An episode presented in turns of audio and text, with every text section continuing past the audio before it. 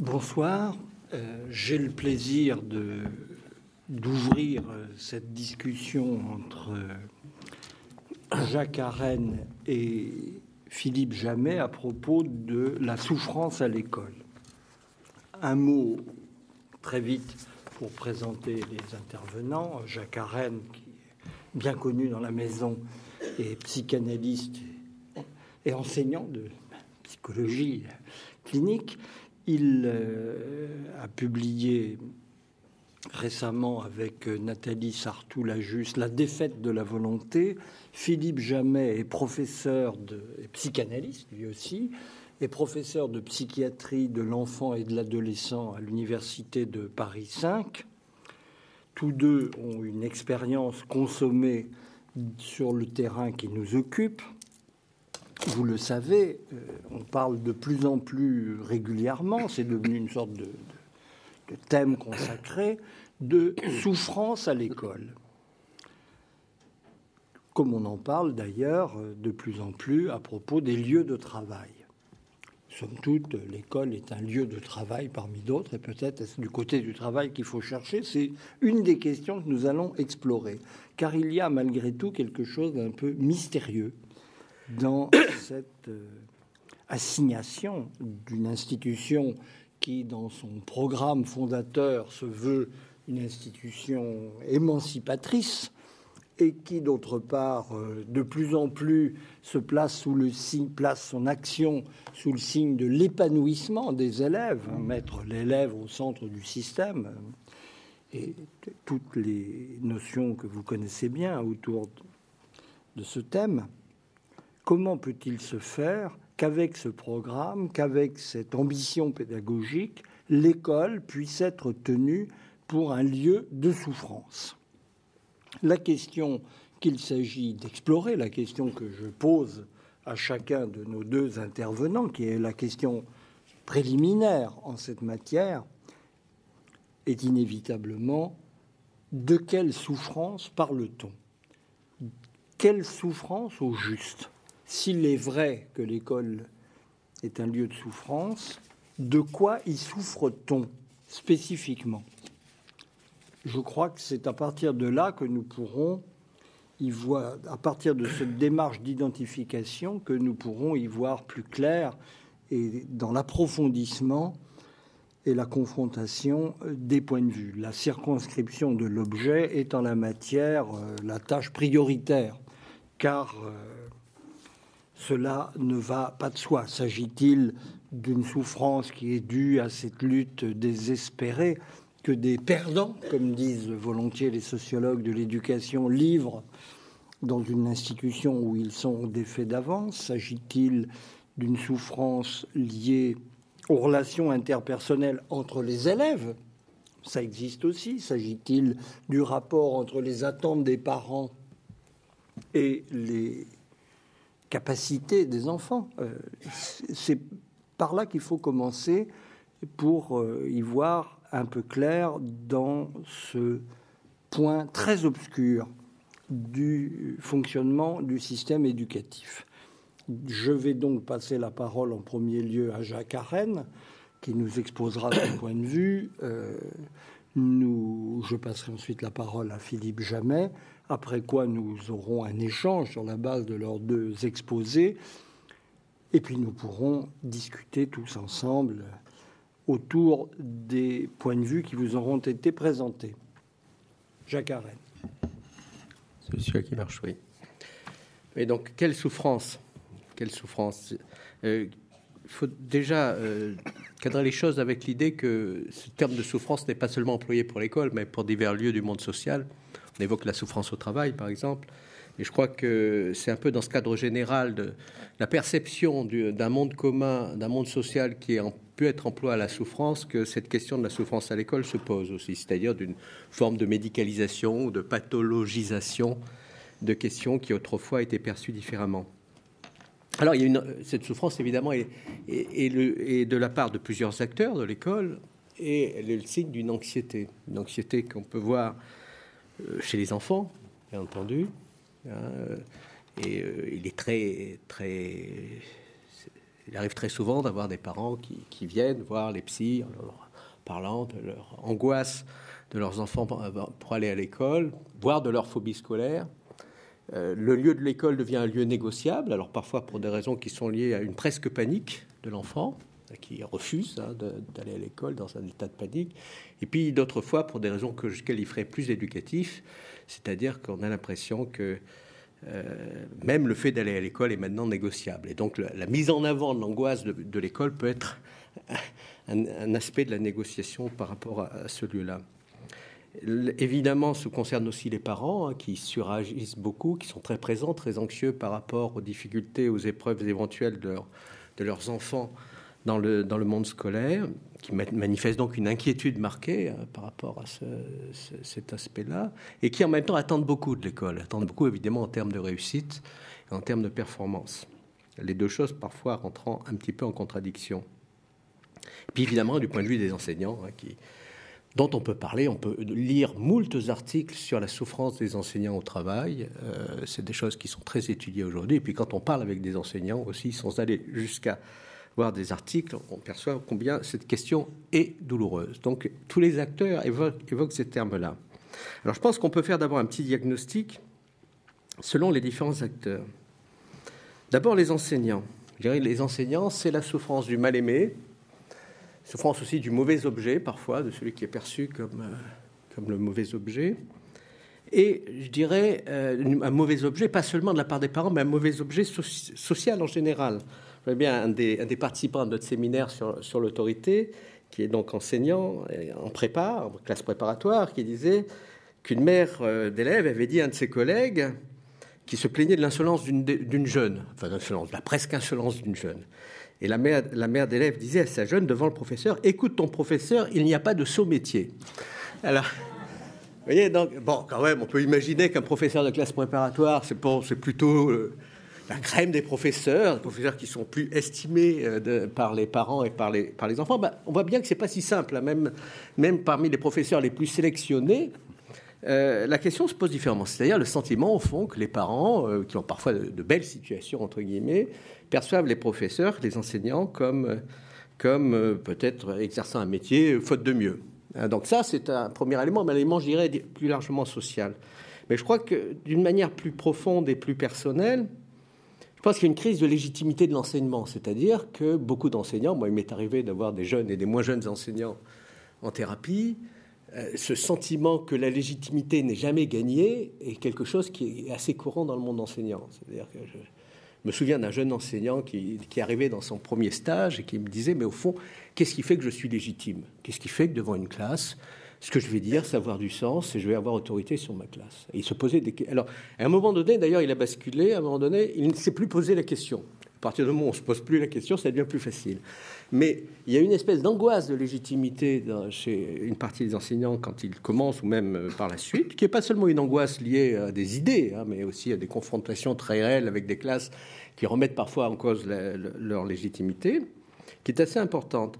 Et je crois que c'est pas, il ne faut pas percevoir les choses uniquement comme un adulte qui cherche à garder une autorité à l'ancienne manière.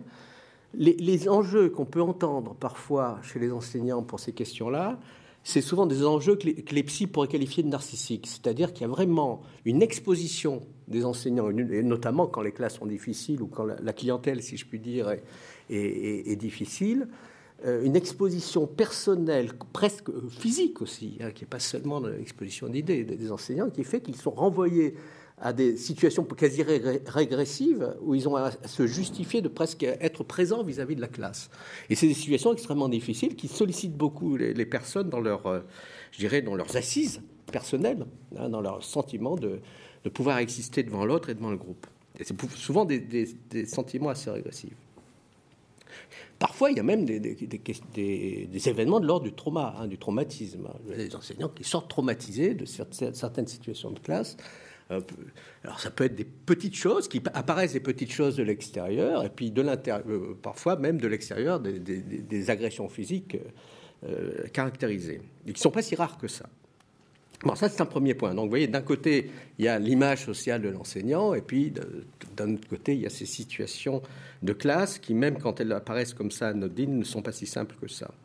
Alors du côté des parents, il y a évidemment dans dans, ce diagnostic cette attente extrême, hein, très, très ambivalente vis-à-vis de l'institution scolaire, qui doit fournir évidemment toute une série d'éléments de réussite, mais aussi d'épanouissement de l'enfant, avec un désir d'un côté que l'enfant s'épanouisse et qu'il soit heureux à l'école, hein, c'est des choses que j'ai entendues plusieurs fois, le, bonheur, et même euh, au collège, au lycée, et en même temps une attente de performance et de réussite.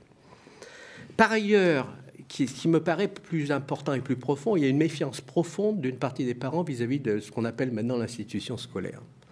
C'est-à-dire que moi, la plupart des parents que je vois, pas tous, mais une grande partie en tout cas des parents que je vois, quand ils évoquent des questions liées à leurs enfants, c'est pour évoquer, euh, au fond, pour dire les choses rapidement, l'institution scolaire qui n'aurait pas compris leur enfant. Alors parfois c'est le cas, parfois c'est plus complexe, mais il y a une, méfiance vis-à-vis -vis des institutions euh, qui, d'ailleurs, qui ne concerne pas seulement l'école. Hein. je crois que cette méfiance euh, vis-à-vis des institutions n'est pas spécifique, mais qui caractérise en fait le rapport entre adultes, hein, des, enseignants, des parents en tant qu'adultes.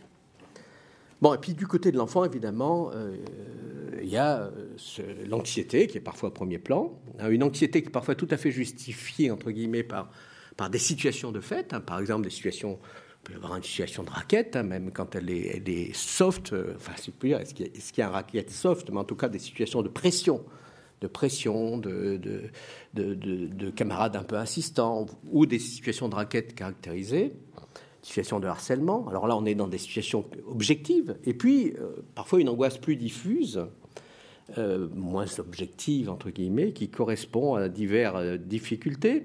Bon, alors évidemment, il y, a, un terme qui fait inflation aujourd'hui, qu'on entend très souvent, c'est ce terme de phobie scolaire. C'est-à-dire, ça ne veut pas dire que la phobie scolaire n'existe pas, mais euh, je crois que c'est une forme de souffrance qui euh, explose aujourd'hui. C'est-à-dire, c'est la manière dont notre société autorise, d'une certaine manière, certaines expressions de souffrance mentale. Et je crois que la, phobie scolaire, c'est quelque chose qui existe beaucoup, qui est, comme je dis parfois, on nomme certains ados qui, qui attigent d'une certaine manière, qui poussent du côté de l'angoisse, alors qu'il pourrait, euh, voilà, il pourrait y avoir une négociation un peu ferme avec les parents, puis d'autres fois des états de panique tout à fait évidents. Alors, ce qu'il faut voir aussi, c'est que dans cette question de, phobie scolaire, je ne vais pas faire une théorie de la phobie scolaire, mais il y a souvent des questions de séparation qui sont en jeu. Alors, il y a des questions liées à l'angoisse devant les, pères, PIRS, hein, et puis, il y a des, questions de séparation avec les parents. C'est-à-dire que, finalement, dans ces enjeux, on voit souvent un peu des profils de famille qui reviennent et des difficultés de séparation avec des, parents, voire une mère, mais des parents en général qui sont assez surprotecteurs. Alors, évidemment, il ne s'agit pas de charger les parents, mais de repérer combien nous sommes, nous les adultes, et nous sommes en tant que parents souvent très anxieux par rapport à nos enfants, et que quand les enfants vont à l'école, on a des, attitudes d'inquiétude vis-à-vis d'un lieu qui apparaissait auparavant comme un lieu social un peu plus, normal, et auquel, au contraire, on avait parfois plaisir et désir de confier les enfants. Alors c'est une étiquette, le terme de phobie scolaire, qui devient complètement euh, contaminante. Hein. Euh, qui, qui, se, qui dissémine, chez les parents et dans le corps social d'une manière tout à fait nette. Peut-être ça vient aussi d'une idée aussi qu'au fond, aujourd'hui, tout est négociable. Et le fait vraiment d'aller à l'école, c'est devenu un, terme négociable aussi. Alors, euh, ça, je, parle très rapidement de cet aspect-là. Je crois qu'il faudra en parler plus longtemps. Alors, quel, alors ça, c'était les symptômes. Euh, peut-être qu'il faut évoquer évidemment les causes de ces symptômes. Pourquoi dans, ces symptômes un peu divers, des symptômes soit de trauma, soit d'anxiété de la part des différents acteurs de l'école, pourquoi nous avons-nous si peur, hein, si, nous sommes-nous si, anxieux par rapport à cette question scolaire hein euh, Moi, je pense qu'effectivement, il y a un premier aspect, c'est ce que j'appellerais l'articulation de l'individuel et au collectif. C'est-à-dire que Marcel Gaucher, d'ailleurs, le souligne bien, c'est-à-dire que l'école a, longtemps opéré cette espèce de relation entre la, la, méritocratie républicaine et le désir individuel. Et je crois que là, c'est beaucoup plus difficile. Il y a une espèce de tension extrêmement forte entre cette démocratie des individus et le fait que les parents attendent qu'on s'intéresse à leurs enfants en tant qu'individus et en tant qu'individus avant tout, hein, d'où parfois même des procès qui sont faits aux enseignants, aux établissements. Hein, comme, euh, comme si les enfants étaient dans, un registre qui serait presque comme celui du travail, et, et, au fond euh, la nécessité du collectif. Ça, il y a quelque chose qui est vraiment euh, extrêmement difficile à penser aujourd'hui. Euh, et que cette, ces tensions entre l'individuel et le collectif s'expriment en termes de souffrance. C'est-à-dire qu'il y a une, une, impossibilité à pouvoir percevoir euh, ce que Freud appelait les contraintes de culture. C'est l'idée qu'au fond, quand on entre en culture, quand on entre en groupe, il y a un certain nombre de renoncements. Freud employait même le terme de renoncement. Donc euh, c'est un terme très judéo-chrétien, mais il dit au fond que voilà, le groupe, pour faire un groupe, il faut faire qu'il y a de la soustraction dans les groupes. Il n'y a pas seulement de l'addition. Il faut accepter une forme de soustraction. Bon, ben, les contraintes de culture dans la société des individus, évidemment, c'est une question difficile. Il y a un bruit là. Oui. Euh, il y a un autre aspect qui me paraît très important dans les causes, c'est euh, la question des pères, PIRS. Hein. Je pense que les enfants, les adolescents sont plus qu'avant livrés à une forme de fonctionnement entre eux qui est beaucoup plus dérégulé qu'avant, qui, euh, euh, comment dire, il y a quelque chose là. Ça, ça doit être... We will be Shakespeare coming in. Ah, c'est la pièce d'en bas, Shakespeare. C'est la pièce d'en bas. Je me disais aussi, on a, un fading avec Shakespeare. Des effluves de culture. Ah, c'est Shakespeare qui monte. Ils parasitage de. Ah, le parasitage. C'est Hamlet en bas. It's, it's the night. On va y arriver Oui, c'est l'air d'être mieux. Très bien.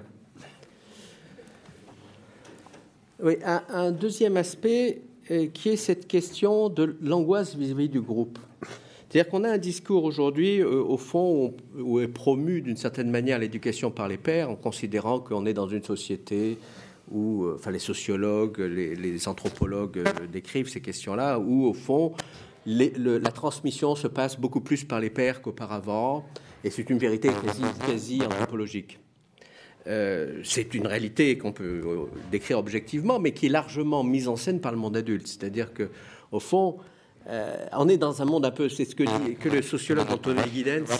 Yes. Yes. Giddens qui est anglais d'ailleurs.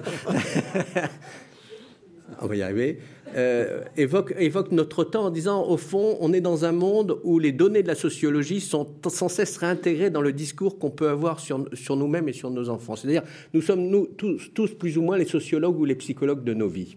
C'est-à-dire que dans la mesure où nous savons qu'il y a de l'éducation par les pères, eh ben on intègre ça dans nos vies et on fait en sorte que nos enfants, de plus en plus, soit dans ces situations euh, où la transversalité, le, rapport aux autres, c'est quelque chose d'important. Alors il n'y a rien de forcément complètement négatif en tant que tel à ces questions-là, mais euh, il faut voir combien nous mettons en scène quelque chose d'une dérégulation du monde des ados, en particulier, je, pense aux collégiens par exemple, où au fond, le monde adulte a du mal et hésite à aller voir dans ce qui se passe à l'intérieur du groupe et être fortement régulateur comme il pouvait l'être auparavant. Au fond, les, étapes initiatiques dans les sociétés traditionnelles, même dans des sociétés comme la nôtre euh, il n'y a pas si longtemps que ça, étaient fortement encadrées par le monde adulte. Aujourd'hui, les épreuves initiatiques sont beaucoup moins encadrées par le monde adulte et au fond, il y a des étapes auto-initiatiques d'une certaine manière. Quand vous avez des, adolescents qui se scarifient, d'une certaine manière, il y a une auto-initiation qui se passe. C'est-à-dire que, alors ça c'est l'extrême de la pathologie, mais sans aller si loin, euh, je pense qu'on a cette vision-là qui fait qu'on plonge de plus en plus les enfants dans cette vision des pères d'une manière assez subtile.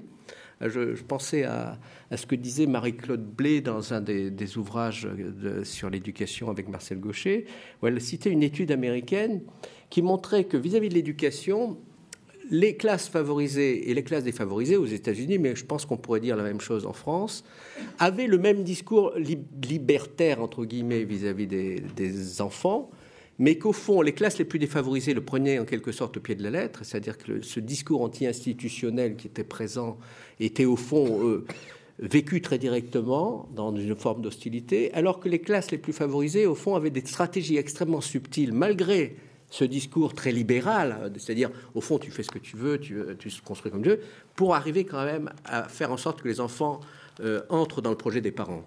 Hein, mais d'une manière très subtile, au fond dans une autorité beaucoup plus latérale et beaucoup plus complexe. Alors ça ne veut pas dire que les parents refusent de, réguler tout ça, mais à travers ces questions-là, et notamment depuis les années 90, dans les enquêtes sociologiques, c'est ce qu'on voit, il y a un basculement par rapport à la, prise d'autorité des, parents vis-à-vis des adolescents et des grands adolescents, euh, qui qui est plus tardif qu'on ne le croit, c'est-à-dire c'est les années 80-90 quand, quand, on demande simplement aux adolescents comment ils sont contrôlés au niveau de leur sortie, hein, donc une question toute simple, c'est le début des années 90 où il y a un changement très important. Alors, ça, je ne dis pas qu'il faut revenir à un temps où on contrôlait énormément les adolescents, mais il au fond que là, le monde adulte, vis-à-vis de cette question des pères, met en scène quelque chose où le jeune est en but à un certain nombre de choses qui se passent dans le monde scolaire qui peuvent générer un certain, nombre d'angoisses. Ah, l'angoisse, euh, évidemment, le racket étant l'exemple extrême de cette angoisse-là. Mais il y a des choses souvent beaucoup plus subtiles que le racket. Hein. c'est la, prégnance du groupe et le, désir d'être présent dans le groupe et d'être accepté par le groupe. Bon, puis un, autre élément évidemment euh, qui me paraît très important par rapport à cette question de la souffrance à l'école, c'est ce qu'on peut appeler la crise des autorités, mais une crise qui est, qui est complexe, c'est-à-dire je pense qu'un des aspects qui me semble le plus important, c'est euh, la, méfiance conjointe du monde adulte, qui me paraît extrêmement important, qui se joue évidemment euh, des parents aux enseignants, mais qui se joue aussi entre parents. Hein, dans, les, dans, les, couples, dans les familles, il y a des négociations à n'en plus finir pour savoir comment l'autorité va se tisser, pour euh, voir si les choses sont bien faites, pour euh, se rejeter la question, la patate chaude de l'autorité. Au fond, il y a une cohérence, une solidarité du monde adulte dans cette crise des autorités qui est, en souffrance. Alors évidemment, euh, l'école est enserrée dans, ces tensions-là et dans, dans, ces questions-là. C'est-à-dire que cette crise d'autorité, au fond, on voit bien que l'autorité ne se joue jamais d'une personne à une autre. C'est-à-dire qu'on est en face d'un enfant ou d'un adolescent, par exemple. Bien sûr qu'il y a un aspect d'une autorité personnelle qui joue, qui est importante, parce que l'adulte, de fait, est plus âgé que l'enfant. il y a cette stature de l'adulte qui, entre en jeu. Hein. Mais en même temps, je crois qu'il y a toujours, c'est toujours à trois que ça se fait. C'est-à-dire la, personne en situation d'autorité, il y a l'enfant ou l'adolescent, et puis, il y a les autres adultes qui pensent quelque chose de cette personne dans cette situation d'autorité. Donc, le tiers est toujours très important. Et que je crois que cette crise des autorités aujourd'hui euh, est liée au fond à ce manque de consensus hein, dans le monde adulte et notamment sur les valeurs. ça peut être un manque de consensus dans un couple, hein, dans une famille, sur la manière de, transmettre, hein, ou même de s'adresser directement aux enfants et de voir comment cette, adresse va être pratiquée. Mais c'est une méfiance générale euh, qui est parfois subtile, parfois il y a au contraire un désir d'aller dans le sens inverse, mais qui est quand même plus minoritaire. Euh, et dans le couple, dans la vie sociale, euh, ce croisement, cette, méfiance croisée est extrêmement importante. Hein. Les, différentes parties sont souvent suspectes. Donc le parent se méfie de l'enseignant, qui suspecte le parent de démissionner. Euh, c'est donc l'autorité des adultes en général et du monde adulte en général n'est plus une donnée sociale évidente. C'est-à-dire qu'on suspecte le manque d'autorité du voisin et on suspecte le voisin de ne pas exercer, de ne pas prendre sa place. C'est-à-dire qu'il y a une espèce de jeu de place assez particulier où la place de l'autre est toujours disqualifiée. Enfin, ça, évidemment, quand je, je, le dis en exagérant un peu les choses. Mais euh, dans, dans les cas les plus dramatiques, c'est comme ça que ça se passe. Alors évidemment, j'en terminerai par là, bah, l'école est au centre de toutes ces tensions. Hein. Euh, elle est évidemment, elle n'est plus l'institution qui est assez homogène du creuset d'aspiration éducative du monde adulte, qui était finalement assez globalement, qui allait à peu près dans le même sens auparavant, mais elle devient un espace de tension lié à ces croisements de questions et ces croisements d'autorité. Hein, donc dans le cadre intime, les couples peinent à trouver accord sur leur place, et négocient constamment. Les différents acteurs du monde scolaire vivent une période instable où chacun attend de l'autre plus qu'il ne peut donner. C'est-à-dire que les parents disent oui, mais l'école ne joue pas son rôle. Les, enseignants disent oui, mais on ne peut pas euh, travailler à la place des parents. Donc c'est évidemment d'autres défaillances dont il s'agit, et c'est défaillances au fond de la contenance globale du monde adulte qui est, en, jeu. Ce n'est pas la défaillance de tel ou tel acteur, mais je dirais ce qu'on pourrait appeler une défaillance symbolique, c'est-à-dire de dire c'est cette génération d'adultes, notre génération d'adultes, nos générations d'adultes qui sont en charge de, ceux qui arrivent dans le monde, qui sont en difficulté pour exercer ensemble une contenance globale dans cette méfiance générale qui nous inspire les uns les autres. Alors évidemment, se décharger de cette place que nous avons pour disqualifier éventuellement l'autre, c'est aussi refuser de tenir sa position. C'est-à-dire qu'il faut d'abord essayer de tenir la sienne, même si elle est difficile à tenir, elle est parfois très difficile à tenir.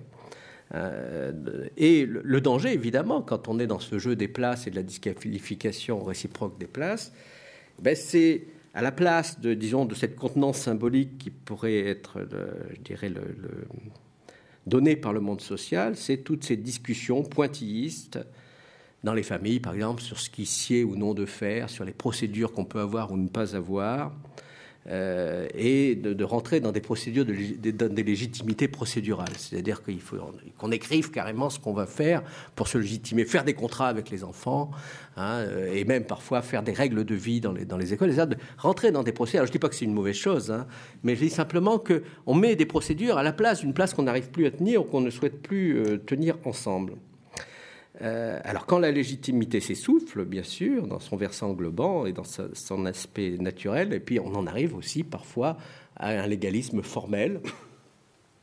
Je songe évidemment aussi aux procès, hein, qui sont J'ai une, amie enseignante qui, euh, les parents ont menacé d'un procès pour un mauvais bulletin.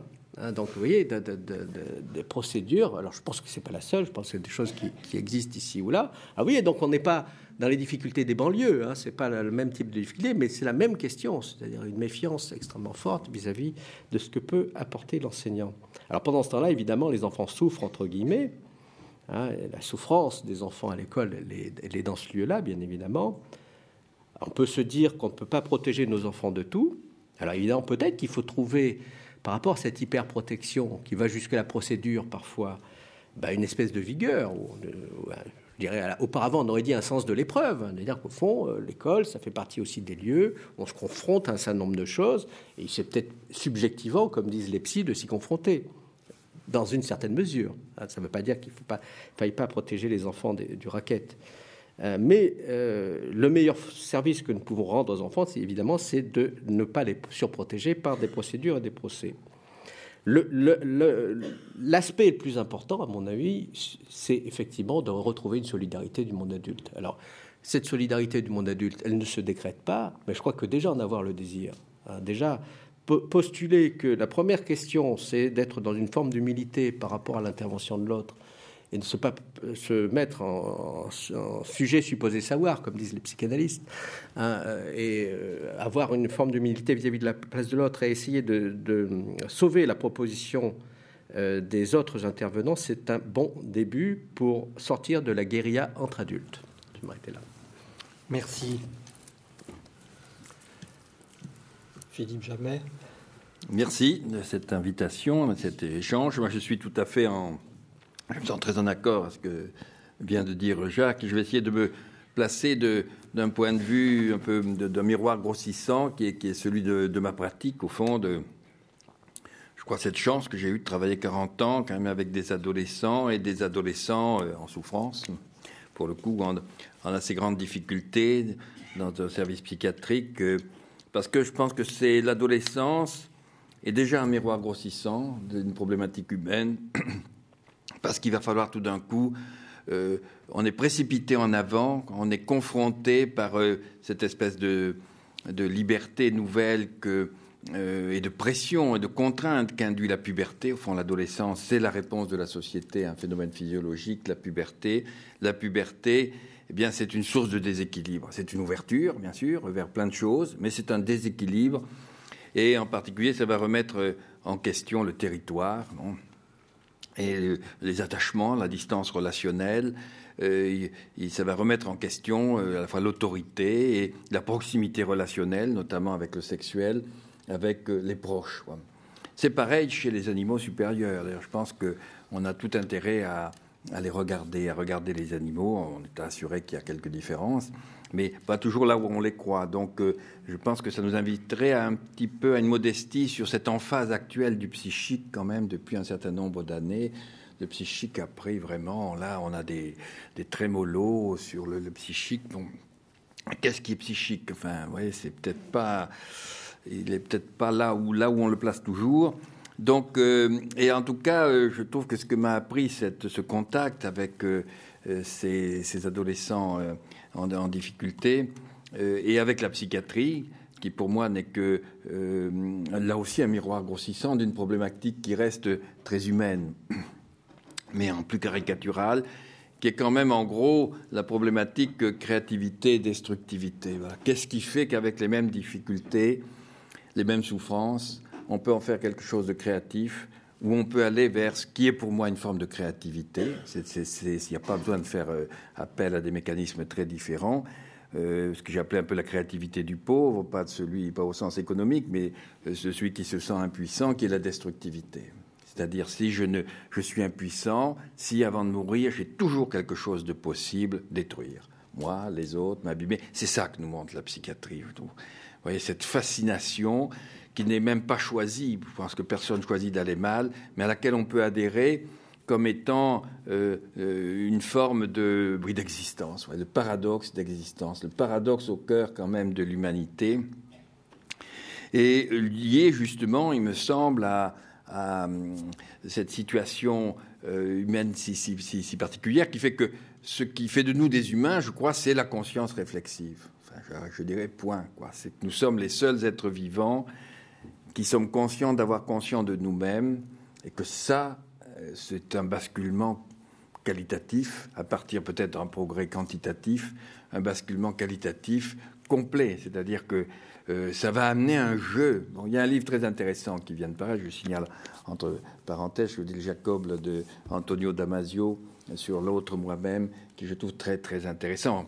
Euh, je, on pourra en discuter éventuellement, mais donc sur ce fait, d'autant plus intéressant que je m'y retrouve. Comme c'est aussi tout le, piège, enfin des choses, c'est que ce qui vous se retrouve à trouver intéressant, ce qui fait que vous, euh, vous vous y retrouvez, euh, vous vous sentez bien, c'est-à-dire il y a une part d'irrationnel et d'émotionnalité, voyez, derrière ces reconnaissances, euh, et qui vont jouer à plein là, au niveau de l'école, à mon avis.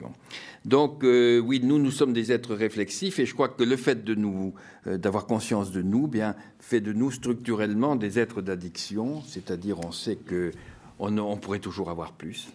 Euh, on a conscience qu'on n'est plus régulé là-dessus par euh, la seule satiété de nos instincts. Oui, je pourrais avoir plus. Et l'addiction, ben, c'est ça, c'est cette course au plus dans tous les domaines. Alors avec ses côtés positifs, la science, la recherche, les, puis ses côtés négatifs, euh, plus ou moins destructifs. Mais il y a quand même cette dimension de il faut que j'essaie de me compléter parce que, parce que oui, je pourrais avoir plus et que de toute façon, en tout cas, tant que sur Terre, je perdrai tout un jour.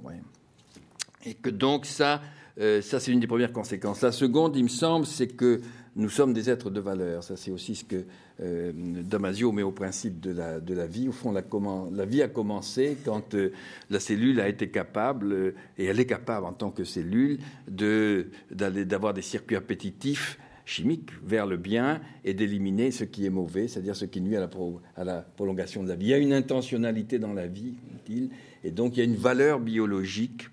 Et je trouve qu'on la voit vraiment à l'œuvre là aussi, euh, au moment, particulièrement au moment de, l'adolescence. Oui, nous sommes des êtres de valeur, c'est-à-dire euh, nous avons, pour remplacer peut-être euh, ce qui nous permet quelquefois de dépasser nos instincts, nous avons d'être plus fort que l'instinct. Oui, l'être humain est le seul qui peut choisir de mourir pour sauver ses copains. ça, c'est un, vrai choix qui va contre quand même le cours de la vie, mais qui pour lui est une forme de vie. Pourquoi? Mais Parce que ça, le valorise, parce que ça correspond à ses valeurs. Et que donc, ce qui remplacerait au fond euh, ce, ce, possible dépassement de nos instincts, c'est cette nécessité réflexive d'un miroir dans lequel nous regarder. Qu'est-ce que je vaux? Est-ce que je compte pour quelqu'un? Est-ce que je, je, suis seul? Et c'est ce qu'on va voir, comme ça, tellement nous interroger au niveau de l'adolescence. Qu'est-ce que je suis? Et euh, finalement, je n'ai rien choisi. Voilà ce que peut dire l'adolescence devant ce corps qui change et qui n'a pas choisi. J'ai rien choisi. Alors qu'est-ce que je fais de, tout cela? Et là, ça va nous mettre au cœur quand même de la question euh, de, la, de la dépendance, on en parlait tout à l'heure, c'est-à-dire que, euh, et du paradoxe humain qui fait que comme tous les êtres vivants, pour être soi, ben, il faut qu'on se nourrisse des autres. un être vivant sans son contexte, au fond, ça n'existe pas. Le propre de la vie, au fond, c'est qu'il n'y a pas vraiment d'individu individué. c'est que cet individu ne tient que dans un échange biologique et psychologique. On est en permanent changement. Euh, euh, euh, on n'a pas de corps, de vie d'existence propre en tant qu'individu. c'est un, c'est un leurre. cet individu, il ne, il ne, peut survivre que parce qu'il est dans un échange. Donc nous sommes conditionnés par l'interaction. On est dans une co-création permanente, comme, les êtres vivants, mais nous, nous en avons conscience. Alors, ce qui fait qu'il me semble que cette nécessité de se nourrir de l'autre va très vite entrer en contradiction avec euh, ce fait que pour être moi, il faut que je me nourrisse des autres, mais il faut que je sois différent des autres. Alors comment être différent si je ne suis que le clone de ceux dont je dépends? Bon, Ça, c'est quand même la grande question, il me semble, qui nous agite.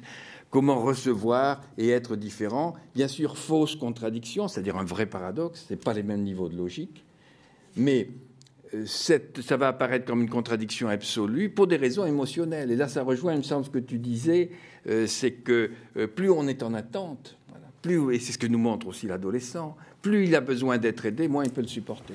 il n'y a pas que l'adolescent, hein, mais, c'est particulièrement vrai à ce moment-là. C'est-à-dire, on le voit au niveau des nations, des groupes.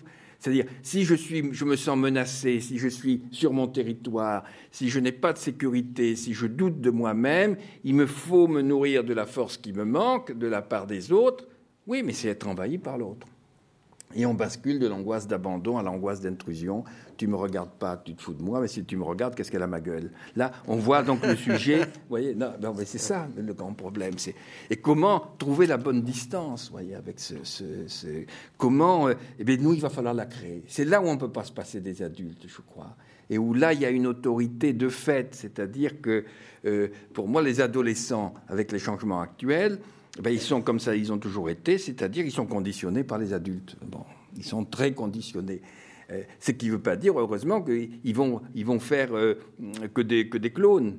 Ils vont faire aussi des anticlones, ça se ressemble beaucoup, mais et entre les deux, il y aura quelque chose d'original qui émergera. Bon, mais ils sont aussi conditionnés.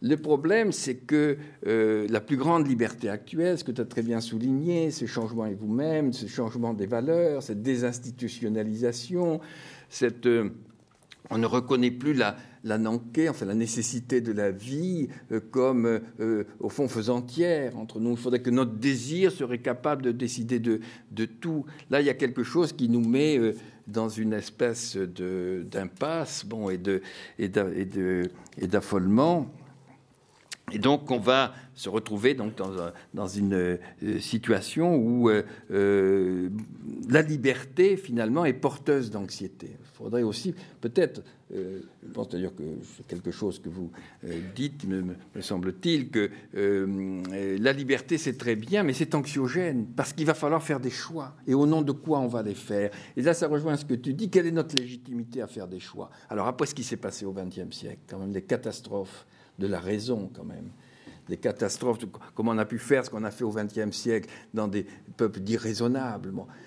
On a pris un coup quand même très sérieux. Peut-on se relever? Voyez, Ce doute maintenant sur nos capacités à être raisonnables qui nous mine, au fond, et qui en même temps est intéressant parce que ça nous amène justement à montrer que rien en soi euh, enfin, que, que, tout peut devenir déraisonnable. Au fond, tout peut se pervertir, y compris la raison et qu'il y a sans arrêt une, sorte de, dialectique nécessaire sur les valeurs, sur le jeu des valeurs entre la raison, on en parlait hier, et, l'émotionnalité aussi, et le, sentiment, que, et que c'est difficile et que c'est très fatigant.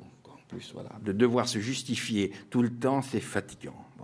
Alors, euh, euh, je pense que les enseignants sont fatigués, les parents sont fatigués, et ça fatigue les enfants d'avoir des adultes fatigués. Enfin, donc, euh, on est, il y a quelque chose là qui se renforce en miroir et qui c'est grave parce que quand même c'est un effet d'écho de résonance qui est délétère. Il y a quelque chose de délétère au niveau de et en particulier au niveau au niveau de l'école.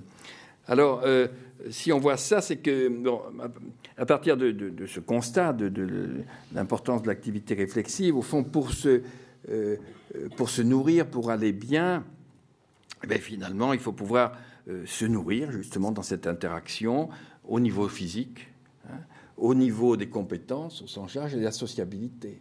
C'est les trois domaines justement qui en, en psychiatrie vont immédiatement être touchés. C'est pour ça que contrairement aux discussions actuelles, oui, les symptômes, les comportements, ce sont des bons indicateurs de savoir si on est bien ou mal.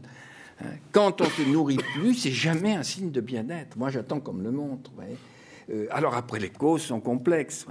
Mais finalement, aller mal, c'est toujours pareil. C'est très simple d'aller mal c'est répétitif. C'est pour ça que ça a un tel succès aussi, c'est que c'est toujours à portée de main, c'est toujours la même chose. Euh, euh, et euh, alors qu'aller bien, on ne sait pas qu'est-ce que c'est aller bien. On a 36 000 façons d'aller bien. On pourrait toujours d'ailleurs aller mieux. En plus. Tandis que, il y a quelque chose là dans le bien. et quand on est heureux, eh bien, on peut pas, ça nous glisse entre les mains. Ce qu'on est sûr, c'est que quand on est bien, ça va pas durer. Ça, c'est sûr. Donc, euh, ouais, pour les anxieux, c'est pas pas très bon tout ça.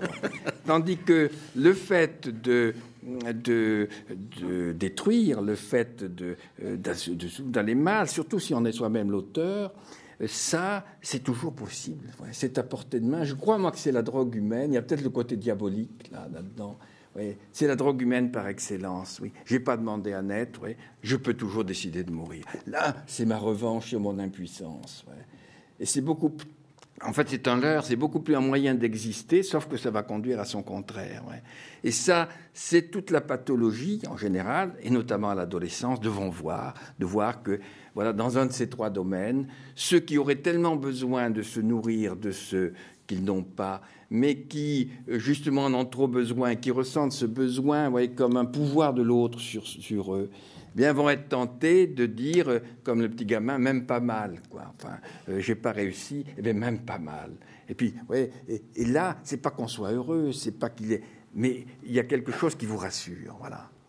Et, je pense que dans tous les apprentissages qui sont quand même la, forme de nourriture, une des plus essentielles avec le corps, eh bien, il y a ce même phénomène qui va se passer, cette tentation de euh, ben, si je ne suis pas le premier, je peux toujours être le dernier. Si je passe l'examen, eh, bonjour le risque de déception. Si je dis ça m'intéresse plus les examens, je ne le passe pas, c'est mon choix. Ah si c'est votre choix, alors bravo, vous affirmez votre liberté. Là, c'est vrai, c'est très bon, choix. C'est son choix, c'est à respecter. Hein, bon. Donc, euh, mais c'est parce que vous préférez faire autre chose qui vous épanouit plus ou parce que vous avez peur et là, il y a quelque chose de fondamental, de, dire, est-ce qu'on fait un choix pour se protéger du risque de la déception et de la peur, et on va s'agripper à ce choix, ou est-ce que c'est un choix parce que oui, il vous épanouit plus Ça, on devrait le prendre en compte. Et, alors le, et quand c'est la peur, eh bien une fois que vous dites je passe pas l'examen parce que de toute façon ça mène au chômage, que bon pour X raisons, enfin qui en soi dans leur, leur valeur, mais est-ce que c'est pour ça le motif? Bien là, vous êtes soulagé. C'est pas que vous êtes heureux, mais vous êtes, vous souffrez moins. C'est-à-dire que toutes ces conduites aussi, c'est pour ça que je suis d'accord avec toi, il y a quelque chose de malsain actuellement de parler de cette souffrance comme ça, parce que toutes ces conduites, elles sont faites pour éviter d'une certaine façon la, souffrance. C'est un antalgique. Aller mal, c'est un antalgique. C'est un anesthésique. C'est une façon de, de, prendre de la distance par rapport à ce qui est la vraie souffrance, c'est-à-dire j'essaie d'aller bien, et c'est dur. Et là, je crois qu'il faudrait d'ailleurs qu'on revienne un peu sur Terre et que se dire, euh, euh, par rapport quand même à ce qui est la plus belle création humaine, qui est quand même de permettre à des enfants de se développer, mais pour que ce soit possible, pour qu'un enfant se développe, oui, il faut qu'il y ait des choses extraordinaires comme ça, mais enfin, il faut basiquement qu'il y ait la fiabilité des adultes, c'est-à-dire qu'il y ait qu'on se tape la monotonie de la vie quotidienne c'est-à-dire métro, boulot, dodo, c'est ça qui permet que d'autres choses aient possible. Sans ça. Or, ouais, c'est, on, a, on, a, on a tiré à boulet rouge sur tout ça quand même. Euh, c'est bête. C'est, eh ben non, euh, euh, c'est pas une souffrance d'aller bien. Ouais. On est, quand, on est bien, pensez qu'on est bien en permanence, joyeux et bien. Non, c'est, c'est-à-dire que oui, on, on supporte, on souffre, au sens de on soit supporter un certain nombre d'ennuis, de, de, de, monotonie, euh, de déception, euh, de, frustration par rapport à ce qu'on. Mais pourquoi? Parce que vous le valez bien. C'est-à-dire là, on va retrouver les valeurs. C'est ça qui va nous permettre de. Ça a un sens parce qu'en effet, l'enfant le vaut bien. Nous ne bon, mais ça passe par beaucoup de souffrance. Et que dans ceux qui se posent comme ça, dans ce refus, ces attaques, etc., on ne voit pas qu'il y a cette conduite antalgique et je pense que c'est important de le prendre en compte parce qu'en en renvoyant la souffrance, on est en train de, renforcer leur sentiment d'être passif, de subir, c'est-à-dire d'être victime. Et, s'il y a une chose qu'on ne supporte pas, c'est justement de ne pas être acteur de sa vie, plutôt être l'être dans la destruction que ne rien être. Et là, vous souffrez, donc c'est légitime, en quelque sorte, d'être dans ces attitudes Bon, parce que c'est les autres, c'est la faute des autres. Oui, il y a sûrement une responsabilité des autres. Le problème, c'est que c'est quand même vous la victime et que vous devenez votre l'acteur, votre propre bourreau en n'apprenant pas, en vous abîmant, en vous enfermant chez vous parce que vous avez une phobie scolaire. C'est à vous que ça va nuire le plus, le problème. Ouais. Donc c'est pas juste que pour éviter euh, cette confrontation, vous deveniez vous-même l'acteur de, de ce qui va vous empêcher de vous nourrir. Et en vous sentant acteur, ça vous soulage. Moi, je crois que c'est ce qui explique ce côté étonnant de toute la psychiatrie, de la complicité souvent, euh, voire euh, de l'adhésion, comme pour aucune autre pathologie, à ces troubles, parce que d'une certaine façon, il vous donne un sentiment d'en être redevenu l'acteur c'est pas qu'ils vous mettent heureux. Je crois que ça peut avoir avec le masochisme. là, il y a aussi, oui, tout peut se resexualiser, mais c'est pas le fond du problème. C'est un moyen de se sentir exister, de se cramponner, un peu comme l'enfant de deux ans va se cramponner à sa mère euh, euh, plutôt que d'aller au lit ou à la crèche parce qu'il a peur. Donc, euh, si on voit des choses comme ça, je me dis, oui, les adultes, et ça rejoint, je crois que ta position, c'est que les adultes ont un rôle considérable à jouer qui n'est plus l'autorité d'autrefois, mais euh, euh, comme tu le disais aussi, l'adulte, il est là, il est devant, donc il fait autorité pour le plus jeune. C'est comme ça. Euh, c'est vous qui imposez une éducation libérale comme une occasion, une, éducation autoritaire. Ça n'a pas les mêmes conséquences, mais ce n'est pas, pas un choix de l'enfant. C'est imposé de toute façon par l'entourage. On ne peut pas éviter ça. Donc il me semblerait qu'actuellement, est-ce qu'on ne pourrait pas dire qu'on ne peut pas se passer de comment d'un gouvernail, c'est-à-dire de référence de valeurs, les valeurs euh, étant, étant très très très très vastes, c'est pas simplement euh, travail, famille, patrie. Hein. La non-valeur est une valeur. Et très contraignante parce qu'on n'en a plus qu'une. Donc on s'y gramponne celle-là.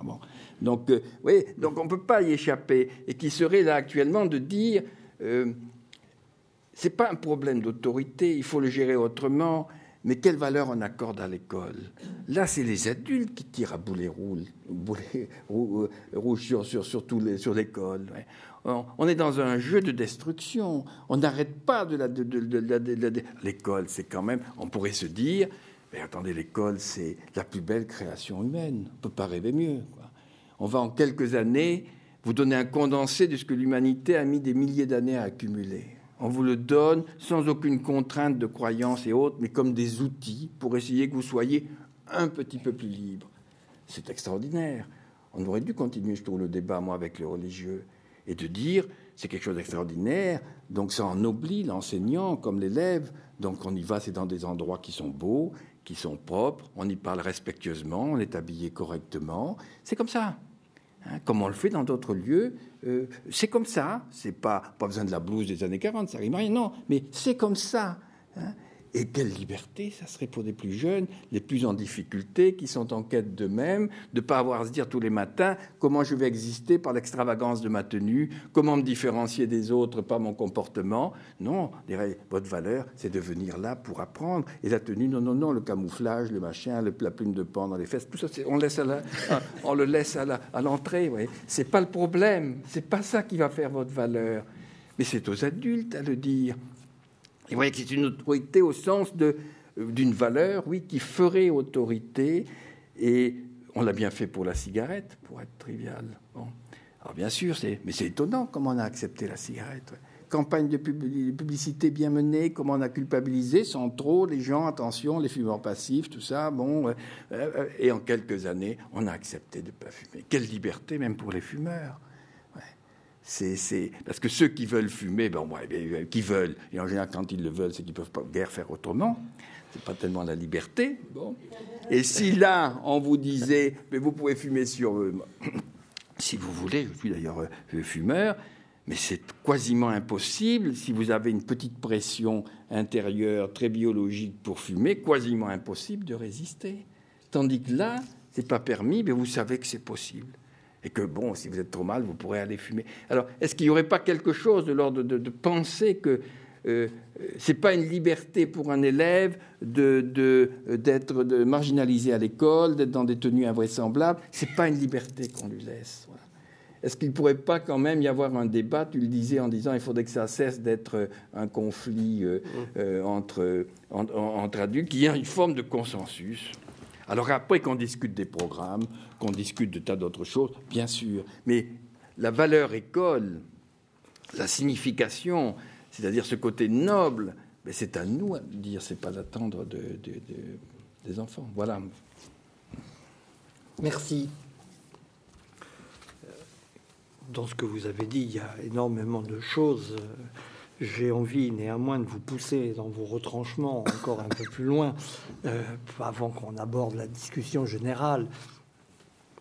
Au fond, j'ai envie de vous poser à l'un et à l'autre deux questions qui me semblent se se dégager assez naturellement de votre propos. Une question générale et une question très précise. La première question porte au fond sur le statut de cette notion inflationniste de souffrance. Il y en a une autre d'ailleurs, une autre notion inflationniste du même genre, c'est celle de violence. Hmm. Qu'est-ce qui n'est pas violence hein, dans, notre, dans notre société? Je pense que ce sont des phénomènes assez parallèles. On peut formuler la question de la façon suivante. Euh, l'entrée dans la vie euh, est inséparable de difficultés, de dilemmes, de choix, d'angoisses dont on ne fera jamais l'économie. Est-ce que ce que recouvre en fait cet usage de la notion de souffrance, c'est une manière de dire en fait quelque chose comme la condition humaine est pathologique. Ce qui évidemment nous emmène assez loin. Est-ce qu'il n'y a pas une sorte... Toute souffrance est-elle pathologique Si on accepte ce mot, qu'on gagnerait probablement à déflationner en employant des termes chaque fois plus précis pour désigner ce dont il s'agit. Est-ce qu'on n'est pas là devant l'exemple même d'un refus de la réalité de difficultés de l'existence qui, sont, qui font partie du chemin inéluctable que tout un chacun est amené à traverser, et à sa façon, avec quelquefois de très grandes difficultés qui justifient qu'on ait une aide, un appui, une prise en charge. Mais est-ce que nous n'avons pas là, au fond, une sorte de d'impasse dans le, la dramatisation de ce qui est en effet dramatique à de certains égards dans la manière de devenir humain, qui se reporte sur une institution précieuse entre toutes et qui la paralyse, faute de discrimination entre ces éléments. Alors, question plus précise maintenant, c'est un point dont euh, qu'a abordé Jacques. Euh, et sur lequel on aimerait bien vous entendre, parce qu'on vous a lu sur ces questions, et on a envie d'avoir votre jugement, c'est le, ce qu'on appelle, ce qu'il est convenu d'appeler phobie scolaire euh, existe, semble-t-il. Est-ce que la dénomination est vraiment adéquate? Ça, euh, Je ne suis pas compétent, mais ça m'intéresserait de vous entendre votre point de vue. Mais quand on dit phobie scolaire, on peut dire des choses très différentes. Hein, vous l'avez dit d'ailleurs. Mm. Mais alors, dans là aussi, d'une manière, euh, c'est une pré-notion. Ce qui est signifié quand on emploie ce terme, c'est que non, en fait, il ne s'agit pas de tellement de la phobie de la personne à l'égard de l'institution que de phobie vis-à-vis de l'institution, remise en question comme telle dans le fait qu'on ne puisse avoir de la phobie à son égard. Et sur quoi porte exactement cette phobie? Parce que moi, c'est bon, je vois bien, oui, ça a un rapport avec l'école, mais il se passe des tas de choses dans une école. Et le point qui est euh, crucial à, juger, c'est euh, l'école est par définition un lieu d'épreuve et de jugement. On est en permanence confronté à ses limites, à l'obligation d'acquérir des choses qui ne vont pas de soi, devant lesquelles on peut se trouver en difficulté, c'est dans la nature des choses, et on est évidemment jugé d'une manière ou d'une autre. Hein. Quand il n'y a pas de note, on est jugé quand même. C'est là la grande naïveté de ces mesures échappatoires. On, s'aperçoit qu'on réussit pas tout seul. Il n'y a pas besoin de. Et les autres, et surtout les autres s'en aperçoivent sous le regard desquels vous êtes dans un groupe. Ça fait partie de la chose. Vous ne cachez pas, vous ne pouvez pas cacher vos échecs, vos insuffisances. Ils se voient et précisément, est-ce que c'est pas là le problème? Moi, c'est une question que je me pose en lisant euh, la littérature sur le sujet, qui est affectée, me semble-t-il, souvent d'un grand flottement. Le, très généralement, le, le, discours officiel est porté vers euh, l'épreuve proprement scolaire, hein, le jugement des enseignants, le jugement de l'institution. C'est ça qui suscite la phobie. Ce que j'ai l'impression de lire, ou expressément ou entre les lignes, c'est de façon beaucoup plus nette le jugement des pères. C'est pas à. J'ai bien l'impression que, de façon majoritaire, sans prétendre édicter une règle générale, quand on parle de phobie scolaire, on parle de ce phénomène assez nouveau qu'est la peur, éventuellement panique, du regard des autres, mais pas les profs dont on n'a que foutre en réalité. Le, c'est pas la note. C'est, sinon, c'est éventuellement la bonne note qui vous disqualifie rudement au regard de vos copains. C'est, c'est bien connu. C'est un phénomène assez répertorié maintenant. Le, et là, je, vraiment, c'est une question qui me semble relever de quelque chose de nouvel. Pourquoi cette vulnérabilité au regard d'autrui, au regard de ses pairs?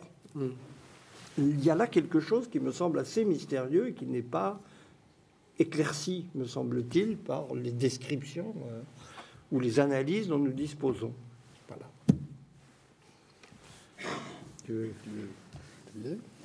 Alors, il y a deux aspects. Alors, moi, je ne suis pas spécialiste de la phobie scolaire, peut-être que Philippe pourra en dire plus. Hein. Pour la souffrance, moi, je pense qu'effectivement, hein, cette question de l'épreuve est centrale. C'est-à-dire, enfin, ce que je nommerais l'épreuve, hein, la vie comme. Euh, le, euh, nommer comme souffrance un certain nombre de lieux pathologisés, un peu les choses d'une certaine manière, effectivement. Euh, c'est une certaine idée du, monde collectif où qu'on voudrait expurger d'un certain nombre de, questions qui sont au fond incontournables. Alors, est-ce que on peut dire que c'est de l'ordre du déni collectif euh, euh, C'est-à-dire qu'au fond, il me semble qu'une partie des personnes, l'image qu'ils ont de, l'école, des parents, c'est une image, au fond, ça devrait être un lieu où, euh, comment dire, où ces éléments-là, qui liés au jugement, liés à l'épreuve, liés à, l'échec aussi, on a, tous connu des échecs scolaires, à un moment ou à un autre. Hein, euh, c'est quelque chose qui pourrait ne pas exister, hein, dont on pourrait faire, euh, euh, faire l'économie. et je crois que, mais ça, ça c'est pas seulement évidemment la question de l'école, c'est-à-dire que c'est, c'est parler de souffrance dans des domaines de la société où on cherche à dénier un certain nombre de choses. Et je crois que ça rejoint votre seconde question, c'est-à-dire que il un certain nombre de situations de la vie sociale où on est sous le regard de l'autre, on est sous le jugement de l'autre, on est même, je dirais, fonctionnellement hein, dans, un rapport où l'autre a donné son avis, qui deviennent des situations impossibles aujourd'hui. Je pense le nombre de personnes aussi, alors moi je l'entends bien aussi pour la question du travail. alors, c'est évidemment, je ne dis pas que le harcèlement au travail n'existe pas. Je pense qu'il y a des méthodes de, management qui sont harcelantes, mais je perçois de plus en plus des personnes qui, euh, qui euh, pour lesquels les situations de jugement, situations, on leur renvoie euh, un certain nombre de choses liées, liées à la qualité de leur travail, c'est des choses qui deviennent difficiles, qui sont des atteintes quasi narcissiques. Hein. Donc, il me semble que la question, c'est pourquoi? Pourquoi c'est comme ça? Pourquoi le, regard de l'autre devient aussi difficile aujourd'hui? Moi, je crois que c'est parce qu'on a peur de perdre le lien. Je pense que l'angoisse de perdre le lien, l'angoisse de ne plus être en lien avec le groupe pour l'enfant, euh, de, je pense qu'il y a une, angoisse très terrible d'être euh, exclu du groupe. Je crois que c'est, quelque chose qui, dans notre culture, et qui correspond aussi probablement, même sûrement, à mon avis, dans, à une réalité. C'est-à-dire que la, perte de lien, c'est quand même quelque chose qui peut exister. C'est-à-dire a des processus d'exclusion et des processus de mise, en marge, dans le monde adulte comme dans le monde, des adolescents ou des enfants, qui sont euh, très présent. Alors je crois que derrière ce désir de reconnaissance, d'être regardé par l'autre, d'être entendu, voilà, de, garder le contact avec l'autre, je crois qu'il y a une, angoisse terrible de ne plus être en lien. Et je pense que dans le monde traditionnel, ça avait même pas cette angoisse-là n'avait même pas de sens. Elle n'était même pas imaginable d'être comme ça complètement en dehors ou de perdre le lien. Merci. Moi, j'aurais tendance à, vous avez pensé que ça n'a pas toujours autant de sens qu'on le croit, qu'on n'est plus conditionné par des questions aussi de tempérament, de, on veut toujours euh, penser que les choses sont censées, qu'elles ont une raison, que ça, ça, c'est une façon aussi de se consoler de notre irrationalité, de notre émotivité. Et euh, oui, il y a des moments. Alors, bien sûr, euh, il y a des conditions qui nous fragilisent, mais je pense que voilà, il y a, une, émotivité euh, plus marquée chez certains que chez d'autres, et qui euh, va être sollicitée par des trucs très divers. C'est-à-dire, c'est c'est souvent plus bête qu'on le croit. Voilà, il faut. C'est pour ça que je dis, c'est comme pour l'animal aussi. Il y a des trucs où ils vont avoir peur, tout d'un coup, ils ont parce que bon, c'est pas toujours aussi sensé. On se croit plus, euh, tout à l'heure, euh, nos idées, nos pensées sont très conditionnées par nos émotions. Oui, on va trouver ça, c'est très bien, c'est très passionnant, parce qu'aussi c'est moi que je retrouve, parce que c'est quelque chose qui me valorise, et du coup, ça va entraîner des émotions positives. Et bien inversement, tout ce qui va mettre en cause un peu, par des petites touches comme ça très diverses, mon image de moi-même, eh bien peut-être source d'émotions. Hein, qui vont, qui vont me déborder et qui peut-être après coup, j'essaierai de leur donner un sens.